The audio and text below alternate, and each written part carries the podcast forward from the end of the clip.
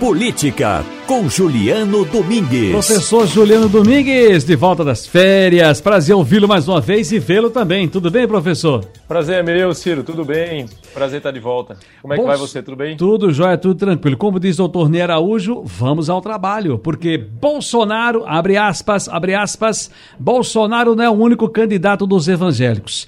Adversários do presidente podem capturar votos se souberem escutar o segmento. Fecha aspas. Declaração é de Julian Speyer, professor da USP, antropólogo e autor do livro povo de Deus, sobre essa curva de crescimento dos evangélicos no Brasil. Nós temos inclusive um dado, mas é de 2019, do Datafolha, que evangélicos são 30% da população brasileira. A expectativa, nesses dois anos que se seguiram, é de, evidentemente, crescimento uh, na nossa sociedade do segmento evangélico neopentecostal. Professor Juliano Domingues, por que há sempre esse preconceito quando se fala dos evangélicos e de eleições? Normalmente, Ciro, a pauta é, evangélicos normalmente aparece, sobretudo durante o período pré-eleitoral, eu não diria é, em função de um preconceito, mas porque representa um segmento muito importante em qualquer estratégia de campanha, sobretudo numa disputa, por exemplo, para um cargo majoritário do tipo presidente da República. É, e aí, Ciro, eu citaria aqui dois motivos principais. O primeiro é que já há alguns anos sobretudo os segmentos neopentecostais a que você se referiu, têm investido é, fortemente num processo é, de capilarização pelo Brasil, sobretudo é, nas periferias, com trabalhos é, de evangelização ligado a, sobretudo, grupos vulneráveis socialmente. Então, essa, essa capilarização, né, você mesmo falou, né, os dados são de 2019, deve ter aumentado. Certamente, esse percentual aumentou muito em função desse trabalho que vem sendo feito e que inclui formação de lideranças políticas. É, quem está acompanhando a gente pela rádio deve ter percebido nos últimos anos o surgimento de lideranças políticas importantes ligadas ao segmento evangélico, sobretudo aos grupos neopentecostais. E, por outro lado, é, Ciro, isso se reflete nas casas legislativas Brasil afora.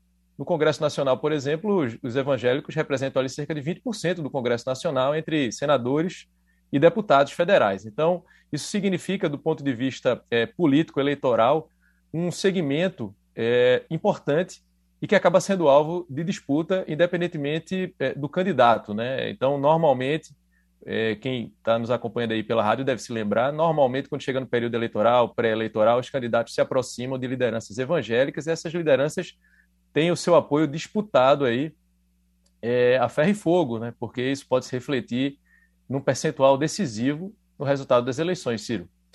Veja, nos ouvindo nesse momento, está lhe mandando um grande abraço também aqui a nossa querida Aurinéia Lima e também a, o professor de História pela Universidade Federal Rural de Pernambuco diretor de Política de Igualdade Étnico-Racial, professor Pedro Justino. Muito obrigado pela audiência, acompanhando aqui também o Balanço de Notícias e as falas do professor Juliano Domingues.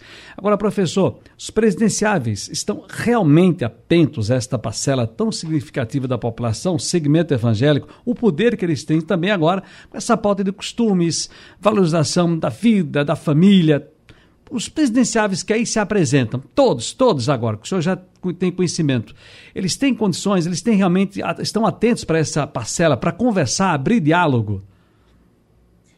De uma maneira geral, Ciro, a gente pode dizer que essa parcela, embora do ponto de vista analítico a gente se refira a ela como se fosse algo homogêneo, né, a parcela dos evangélicos, de maneira prática, na verdade, há uma fragmentação, né? Há diferentes tipos é, e segmentos, digamos assim, é, mais ou menos conservadores, mais ou menos à esquerda, mais ou menos à direita. No entanto, existem as grandes lideranças, né? Então, é, é, acho que é importante a gente ressaltar isso, que a interlocução acaba sendo com as lideranças evangélicas, com as quais os pré-candidatos costumam se reunir.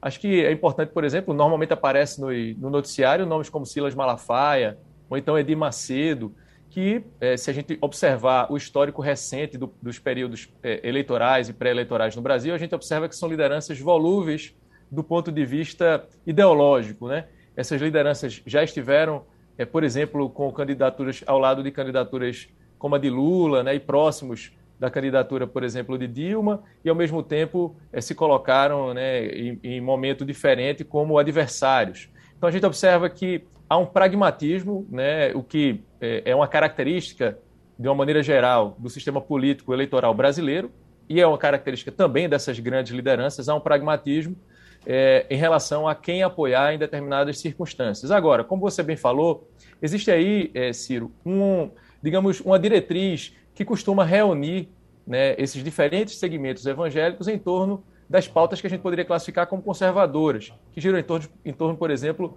dos valores relacionados àquilo que se fala dos valores relacionados à família ou à família tradicional. Então, é, do ponto de vista dos, dos costumes, né, da moral e dos costumes. Então, tem uma pauta é, relacionada à questão moral, que, como a gente já falou aqui em outros momentos, né, tem se enfraquecido do ponto de vista é, do, de promover engajamento de eleitores diante das circunstâncias pelas quais o Brasil vem passando de fome, miséria, né, de busca por emprego.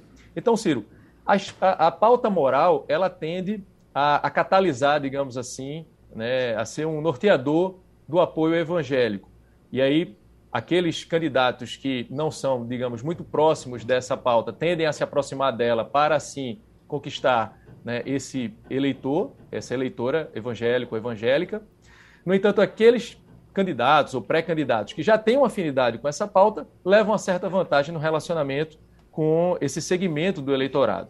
Mas, né, é, reforçando, Ciro, o que pesa mesmo é a liderança. Isso porque os pastores que estão né, é, capilarizados Brasil afora e que se encontram diariamente com os seus fiéis, estabelecem aquilo que a gente chama de coesão social, ou seja, há um, um, um sentimento de pertencimento do evangélico em relação àquele grupo e uma liderança exercida por esse pastor que passa confiança para esse público. Então, é, quando o pastor orienta determinado tipo de voto, esse fiel tende a seguir aquilo que é orientado pelo pastor.